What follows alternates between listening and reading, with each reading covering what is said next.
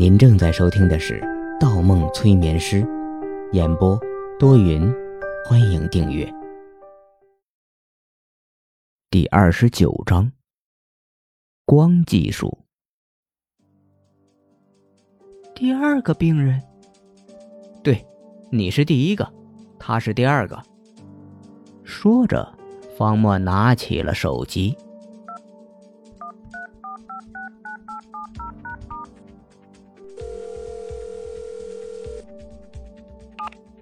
你好，方医生。对方果然一直在等着自己。方墨不置一笑，无机是他的病人，还是他是无机的猎物？你好，吴先生，在哪里等着呢？我在隔壁街吃蛙鱼，是王老先生亲手做的。要知道，在我那个年代，王家的连锁店盘踞整个北方各个城市。这次回来，竟然能吃上王老先生的手艺，很荣幸啊！方墨眯起眼睛，这人的妄想症已经完全带入了生活。王家铺子在隔壁街开了三五年了，都没什么出路。一对普通小夫妻有什么资本去经营连锁店？而且蛙鱼这种低成本、低收益的小众小吃。也绝对走不进店面模式的。而他口中的王老先生，现在的年纪只有二十几岁而已。他回答：“我在诊所等你。”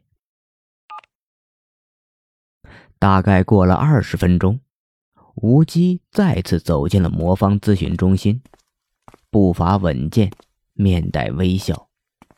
依旧是让方墨觉着气场很足的那份从容和自信。中年男人坐下后，瞧了眼内厅的方向，那里有音乐传来，古典音乐。方墨解释道：“啊，是我的一个朋友，在屋里欣赏音乐。你要不喜欢，我让他关掉就是了。”说这话的同时，他心里暗叹。又一个赖着不走的女人，而且是个很聪明的女人。吴基微微一笑：“呵，没关系。方医生既然打开了公文包，想必了解了一些信息。我要强调的是，我很正常，不介意与他人一起交流。如果方便的话，可以让你的朋友也参与进来，这没什么。善交流。”随和，自信。方墨心中忽然出现了这样几个词语。他转身走进内厅，与杨子怡交流了几句。杨子怡本是拒绝的，毕竟涉及个人隐私。但听到病人很乐意，而且他很好奇方墨这次卖的到底是什么药。待三人面对面坐稳后，方墨才说道。这次大家坐在一起，就是聊聊天吴先生可以谈谈自己的故事。吴基点点头，谢谢方医生，你和我之前见过的医生都不一样。方墨说：“那我们开始。”好。吴基顿了一下，坐直了身体，等待了约十秒钟，说：“我来自未来。”半个世纪以后的世界，大厅里安静了下来，只剩下钟表的滴答声和三个人的呼吸声。很长时间没有人说话。虽然之前杨子怡看过无机的病历，知道对方的异想状况是自称来自未来社会的人，而且这句话虚幻缥缈。放到平时，他会觉得无聊透顶。但从一个比他大很多的中年男人口中，郑重其事地说出来，就不同了。他看看方墨，希望医生能缓解一下尴尬的气氛。那吴先生是怎么回来的呢？是你本身具有穿越时空的能力，还是借助什么科技？方墨如是问，无极点点头。好问题，在你之前的医生都只是急于让我证明一些来自未来的证据，而方医生是第一个问及我来到这里方式的人。是传送，人体传送。在我那个年代，有两种民用的时空旅行技术，一是人体传送，一是思维传送。其中，思维传送一般需要寻找自愿的接受者。强制占用他人身体是违法的，被抓住了会被永久监禁。但两种技术基于的原理都一样，都是光技术。方墨转向表情僵硬的杨子怡问：“你什么看法？”啊！听到无机的回答。杨子怡有些想笑，但意识到无机是个病人，只能绷紧双颊，小声说：“你别问我，我没听明白。”无机说：“光技术很好理解，每逢夜晚，我们都可以望见天空的繁星闪闪发亮，其实是星星发出的光，或者反射其他恒星的光。”通过大气层射入我们的眼中，可即使光的速度很快，但放在宇宙中某两个星系间的尺度上来看，还是需要走很长时间。所以科学家发明了一个长度单位——光年。这里能听明白吗，这位小姐？杨子怡反应很快，能。光年就是光走一年的距离。另外。我姓杨。杨子怡提及了自己的姓氏，因为“小姐”这个词，她听着很别扭，尤其是从一个男人的嘴里说出来。好，杨小姐，无忌接着说：“我们通常看到的星星离地球的距离都是十几光年，甚至几百光年。换句话说，我们看到的是它十几年。”或者几百年前的样子。同样，地球也反射太阳的光，向宇宙发射。光技术的一个层面，指的就是捕捉和解析这种光，这种记录了过去信息的光。记录过去信息的光。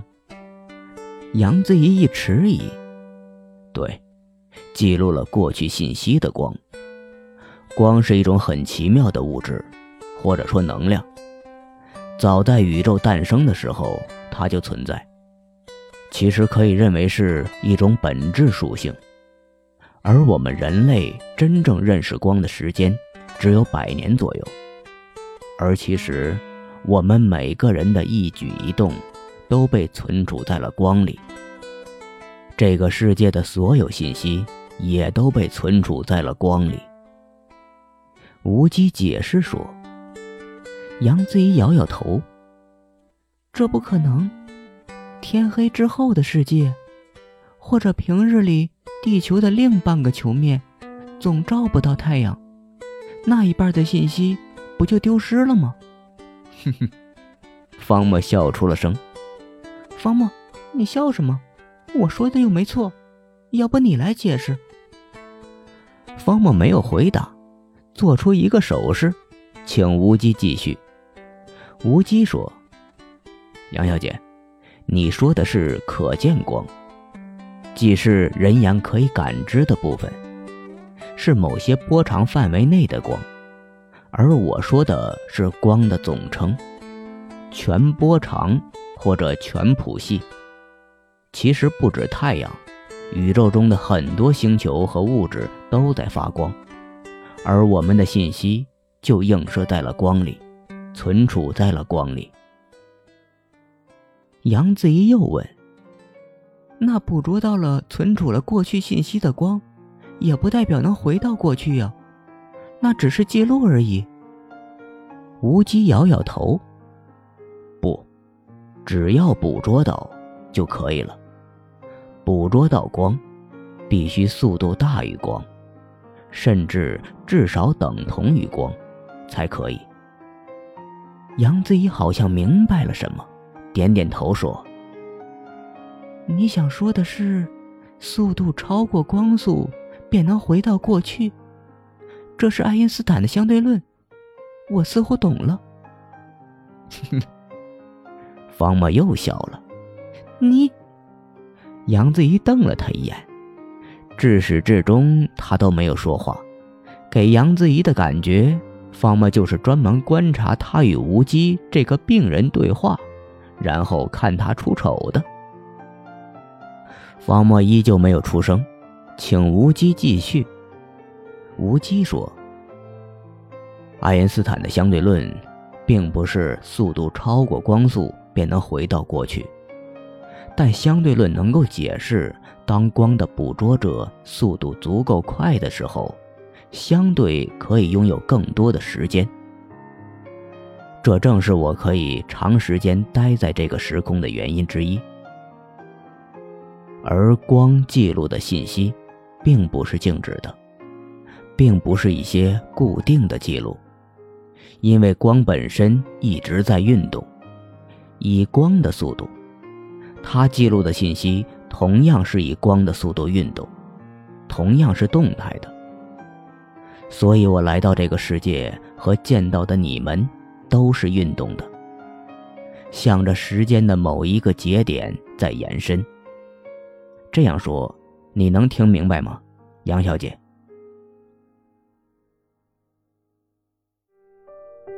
本集播放完毕，喜欢请投月票，精彩继续。